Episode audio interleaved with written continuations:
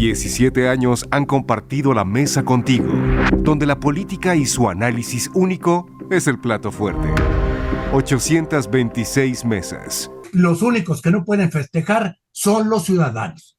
Los ciudadanos de a pie extorsionados. La reforma normalmente la plantean las mayorías, los, las minorías, los que pierden. Ahí están los objetivos. Eh, controlar, eh, terminar con la autonomía del INE. 17 años de la mesa política. Todos los miércoles, Roy Campos, René Casados y Pepe Fonseca con López Dóriga en Grupo Fórmula.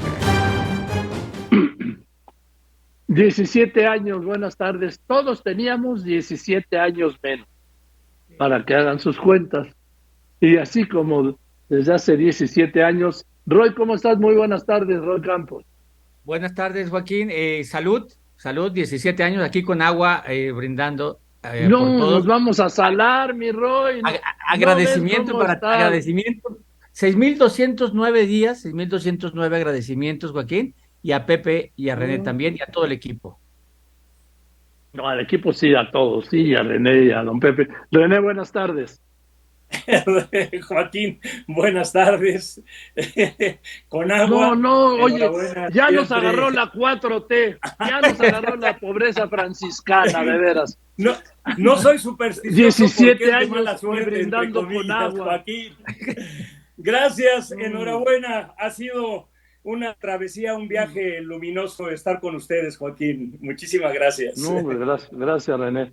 Don Pepe, nos alcanzó la pobreza franciscana. No, Joaquín. Perdóname, Joaquín. ¿Eh? No, ah. no, no, yo, yo, no ando con esas cosas, mira. Ah, saludos, don Pepe. No, no, por favor. Yo quería unas burbujas y no, de jabón.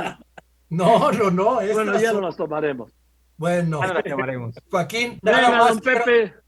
A ver, antes que la provocación, déjame, déjame decir, decir algo. Primero, el agradecimiento por estos 17 años. Yo tenía entonces la edad que ahorita tiene el presidente, ¿eh? Y me encontré con una frase que creo que resume lo que, lo, lo que pienso de estos 17 años, Joaquín.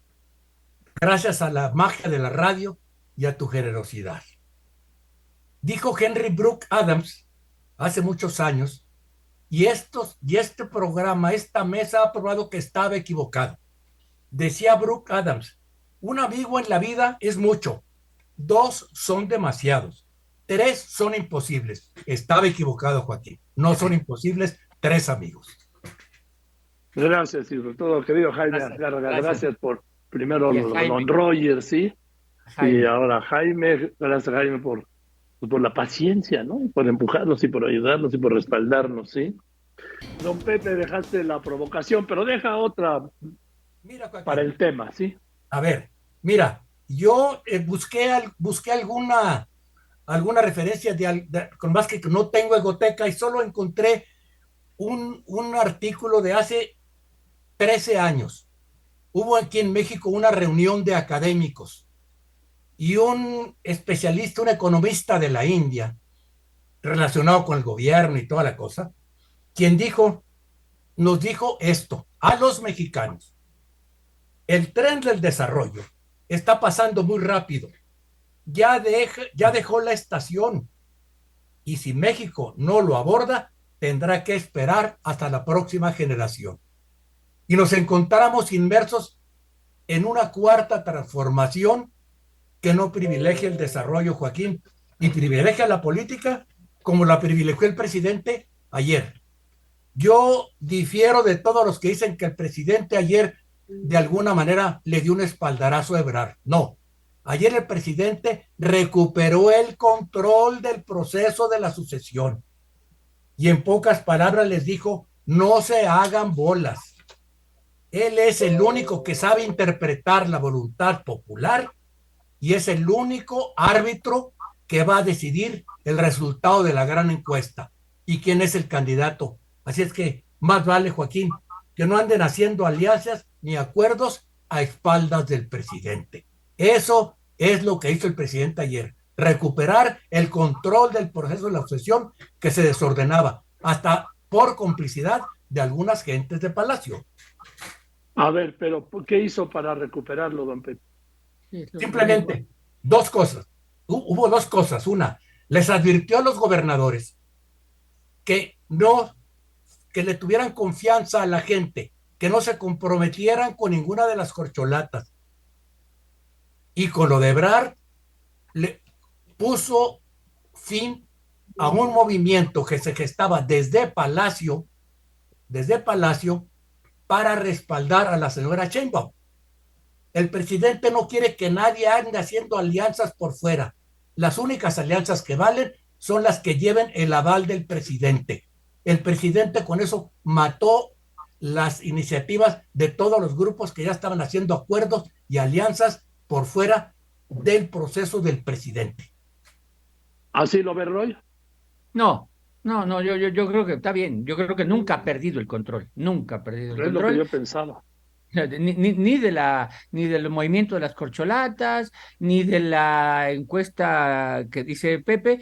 No, eh, simplemente hay que recordar, cuando ocurrió el accidente del metro, Claudia Sheinbaum estaba en Morelia y desde entonces ya no ha vuelto a salir. Esa yo creo que fue una instrucción del presidente, es decir, eh, ya, dejen de hacer esto, háganlo de otra manera. El presidente tiene el control de todo esto. Las encuestas finales para mí va a ser, la de agosto es para que se inscriban todos, todos, y al final queden los, los finales, ¿no? Que van a estar. Los que están. Sí, los que están. Más, más algunos, Joaquín. Porque por paridad van a meter ahí una o dos mujeres más, depende cuántos hombres sean. Al final, si quedan Marcelo y Adán, entonces seguramente va a estar Claudia y probablemente Rocío o alguien que el presidente decida meter ahí. Luego, si también va a Monreal, entonces va a haber dos mujeres más y entonces vamos a ver ahí alguna otra mujer eh, pero los favoritos son los favoritos. Y luego la de noviembre va a ser la elección definitiva, la, la encuesta definitiva. Ojo, esa encuesta, cuando nos la den a conocer, el presidente antes decidió si está correcta o no. O sea, es tal cual, ¿no? Entonces no ha perdido el control para mí lo que dice Pepe. Lo que sí es que lo de Marcelo Ebrard no fue una buena semana porque sí tuvimos a una eh, Marta Bárcenas muy buena para el storyteller, o sea, muy cuenta la historia, pone fechas, se ha defendido. Eh, creo que Marcelo sí le dieron el espacio de la poderosa mañanera, pero, pero sí salió golpeado esta semana. Ahora, todo esto ya lo había declarado aquí, me lo había declarado aquí antes, exactamente tal cual, Roy, ¿eh? Sí, sí, sí. O sea, por eso yo no vi sorpresa alguna. Claro, la diferencia es el escenario. Aquí estábamos él y yo es la, poderosa mañanera, es ¿no? donde el presidente lo avala, le dice y declara adversaria a Marta Bárcenas. Bueno, también, también me ha declarado constantemente adversario. Mil veces le he dicho que no soy ni su adversario, mucho menos su enemigo. ¿Sabes por qué? Porque es muy peligroso que un presidente diga que alguien, un periodista, en este caso yo, soy su adversario, porque eso yo no lo soy, pero para él lo soy. Y yo pregunto, ¿eso lo hace a él mi adversario? Ojo, y cuando dice que yo soy su enemigo, ¿eso lo hace él a él mi enemigo? ¿Al presidente de la República mi enemigo? no, no, Joaquín, lo que pasa es que lo peligroso, ¿sabes qué es? Que nunca faltan espontáneos, ¿eh? Eso. Ese es el riesgo. Millones. Exacto. Millones, Y otra cosa, que después del atentado, por fortuna, gracias a Dios, frustrado a Ciro, ese atentado nos hizo más vulnerables a todos. Claro. Es como si hubieran dado abierto la temporada de casa, ¿eh?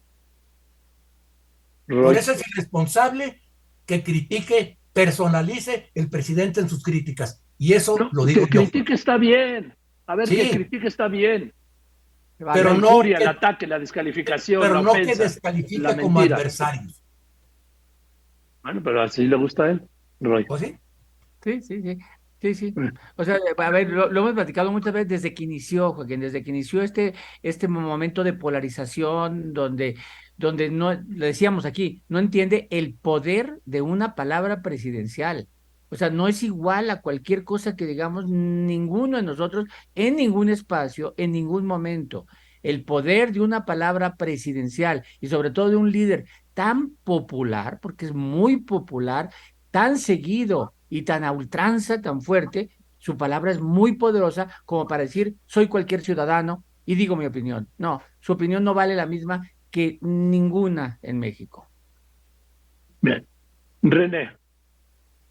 Eh, sí, siempre hemos criticado que es una eh, irresponsabilidad por parte del jefe de Estado el hacer uso impunemente de la palabra eh, y erigirse en términos de retórica comunicacional como el máximo perpetrador de violencia discursiva, retórica comunicacional. Eso es absolutamente condenable. Cualquiera puede estar enojado, eh, pero no cualquiera, Joaquín, don Pepe Roy, puede estar furioso por la razón indicada en el momento indicado, con la persona indicada y en la intensidad y con los argumentos indicados. Es muy importante eh, sí, como dices, Roy, sobre todo viniendo del poder eh, que tiene un presidente desde una mañanera, de lo cual él ha hecho su, su instrumento privilegiado para descalificar, para demonizar a lo que él considera desde un principio como sus enemigos y luego matizó como adversarios. Y Joaquín, y con respecto a lo que mencionaban del encontronazo una vez más de la embajadora y el canciller, eh, pues sí, eh, eh, es la crónica, ahora es un colofón, no solo de un conflicto largamente anunciado, sino acaecido, sucedido, como mencionaste, Joaquín, librado desde antes, y, todos sabemos que desde antes del inicio formal de la administración. Y sí, no podemos negar que en parte esta, entre comillas, si no rebelión en la granja, sí este encontronazo, este desaguisado, estos dimes y diretes, no dejan de inscribirse en el espacio de la sucesión eh, presidencial adelantada. Lo único claro es que ayer en la mañanera no hubo ni Día de la Amistad ni diplomacia. Y para también algo que apuntaron, para el canciller Marcelo Ebrard, queda claro también que algo más hay en Dinamarca algo más hay en Palacio. Esto diría don Pepe Fonseca como una provocación. Don Pepe. Mira, Joaquín, eh, coincido con Roy en cuanto a lo de la encuesta. Nada más que esta, en términos prácticos, va a ser una encuesta muy sencilla. Si quisiéramos hacerla lo más barata posible, es una encuesta en la que va a ser una sola entrevista. El encuestador va a hablar con una sola persona, es la que va a decir, ese es el resultado de la encuesta. ¿eh? Pero mira, el, presidente lo criticamos, sí, por, porque me parece muy irresponsable como actúa, pero ¿sabes qué? No lo justifico, pero es el rol en el que él se siente más cómodo y el rol el que él encuentra rentable, porque él no ha dejado de desempeñarse desde el primer día de su gobierno como si fuera opositor. Es el rol en el que él se siente a gusto, que mejor desempeña, y es el, y te hay que buscarse enemigos, y los inventa en la mañanera los enemigos todos los días, todos los días, y algunos ya son constantes y hasta son sus clientes. Pero ese es el rol que él gusta. Él le gusta conducirse así, y en esa, y desde esa perspectiva, es como ha diseñado la campaña para el 24. La campaña él la hizo, él la está conduciendo. Él escribió la sinfonía del 24 para Morena y él la está conduciendo, pero no quiere que nadie interfiera y va a seguir siendo el opositor. La paradoja. Se comporta como un opositor, como cuando bloqueaba los, los pozos en, en Tabasco, sigue comportándose igual. Y lo curioso es que hoy es el presidente de la República y uno de los presidentes más poderosos en los últimos tiempos y se comporta como si fuera opositor. No, el más poderoso, ¿eh? del más poderoso, por lo menos de los 10 presidentes que a mí como reportero desde Gustavo Díaz Ordaz me ha tocado cubrir. ¿Sí? Roy. Sí, estoy de acuerdo contigo, ¿no? O sea, porque ha, acumulado, tal vez lo que te diga es que no tiene la mayoría absoluta en el Congreso, que los gobernadores no todos son de él, pero la forma de ejercer el poder es una forma de ejercer que la sabe. No, Roy, Roy, Roy, gobernador no todos son de él, tiene 25, 24. Sí, sí, son, 22 más, más algunos que en teoría son adversarios, pero juegan con él, digamos, ¿no? Por eso está bien que le sumes dos o tres más. San Luis, y, San Luis y, Morelos. Y Morelos. Morelos, sí, ¿no? Bien, mira, Joaquín, eh, en el caso de López Obrador, a ver, este, esta mesa, este espacio y muchos espacios, las noticias en general, están hechas para mostrarlo, mostrar las cosas que ocurren. Y no, y normalmente cuando uno muestra las cosas que ocurren, pues muestra cosas que no le gustan al gobierno que uno muestre, ¿no? ¿Por qué? Porque muestra inseguridad, delincuencia, muestra las corrupciones, y las corrupciones son normalmente de los que están en funciones valen más que de los anteriores, etcétera, etcétera. Y eso no hace uno adversario y enemigo del poder. Eh, en estos 17 años hemos tenido a cuatro presidentes, porque iniciamos con Fox. A los cuatro les ha tocado su dosis de crítica, su dosis de, de, mostrar evidencias de lo que hacen mal. Tal vez lo más fuerte haya sido lo de Peña, ¿no? El caso de Yotinapa, que generó que lo que se hiciera llegara abajo del 20% de aprobación. ¿Qué tan fuerte es lo que se comunicaba a la población que su aprobación llegó abajo del 20%? O sea, de ese nivel de crítica hubo. Bueno, tal vez la más continua es la de López Obrador porque tiene una mañanera diaria y hace reaccionar diario sobre lo que él dice. Pero no se puede decir que haya sido el más atacado o el más fuerte. Lo de, hay que recordar el caso de Peña cuando pasó lo de Yotinapa, pues bueno, en Naciones Unidas, en donde se paraba, era un permanente eh, crítica que se daba a conocer en los medios, no se ocultó ese tipo. Y la inseguridad no se ocultó tampoco, ¿no? Es, eso viene a colación por el caso de García Luna, donde él se queja de que no se le da cobertura. Yo no conozco un solo espacio de los que he escuchado en radio, televisión, en el país completo, donde no tengan un espacio importante para este caso. No, no, no hay precedente al respecto. Un juicio en otro país y que aquí le estemos dando cobertura diaria de testigos, declaraciones, cuánto va a durar. No hay un antecedente de esto. Bien. Eh, René, por favor. Eh, mira, Joaquín, eh, iba yo a decir es increíble. No, es absolutamente eh, entendible, aunque no justificable, esta beligerancia, este enojo constante y este ataque y estas descalificaciones por parte del presidente a todo lo que él considera que son sus adversarios o que se oponen a sus designios. Ahí está una vez más en estos días el ataque al mensajero, lo que en retórica de la argumentación se da en llamar el ataque ad hominem, el ataque personal, el ataque a la persona y no al argumento.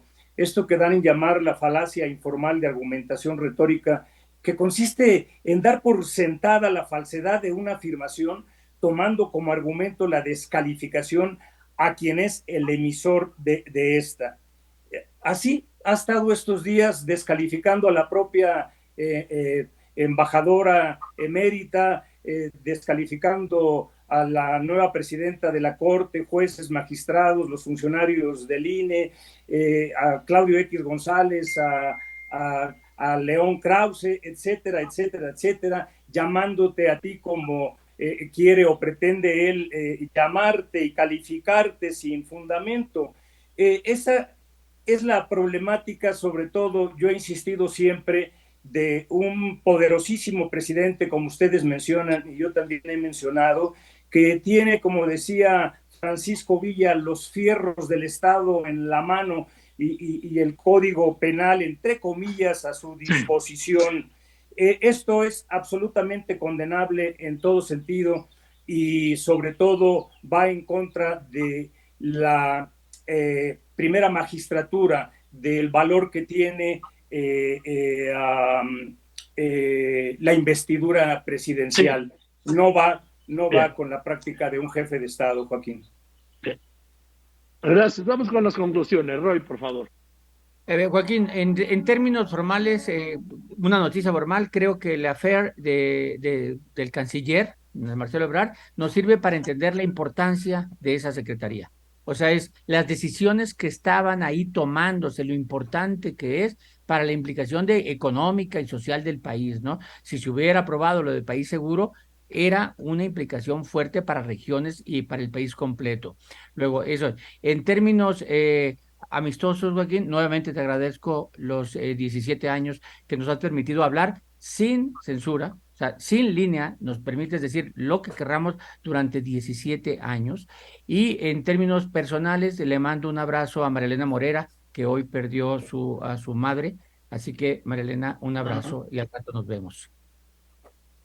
Gracias también, me sumo al pésame, Marilena. René, por favor, rápidamente. Joaquín, de este afer de eh, Marta Bárcenas, eh, la ex embajadora, la embajadora emérita y el canciller Marcelo Ebrard, en eh, primera y en última instancia, el responsable de esa, si no rebelión en la granja, sí esa disfuncionalidad, es sin duda alguna el jefe de Estado de las instituciones mexicanas, el presidente Andrés Manuel López Obrador. Una vez más, Joaquín, muchas gracias por estos 17 años, como mencioné, han sido luminosos para este animal. Eh, gracias hoy, mañana y siempre. Gracias, sobre todo. Muchas gracias. Gracias. Nada, nada, nada. Don Pepe. Joaquín, nada más, este, quería cerrar con una frase que es, es, el estilo, es el estilo del presidente en campaña, y esto lo resumió muy bien el catalán José Luis San Pedro, quien dijo, gobernar a base de miedo es eficacísimo, si usted amenaza a la gente con que los va a degollar y luego no los degüella, pero los explota y los engancha a un carro, ellos pensarán, bueno, al menos no nos ha degollado. Eso es lo que vamos a vivir el resto del sexenio porque estamos con un presidente en campaña y está en todo su derecho, aunque uno no esté de acuerdo con él. Joaquín, buenas tardes. y mil gracias de nuevo, de nuevo, Joaquín. ¿eh? Hombre, al contrario, gracias a ustedes. Y gracias, René, Roy, don Pepe.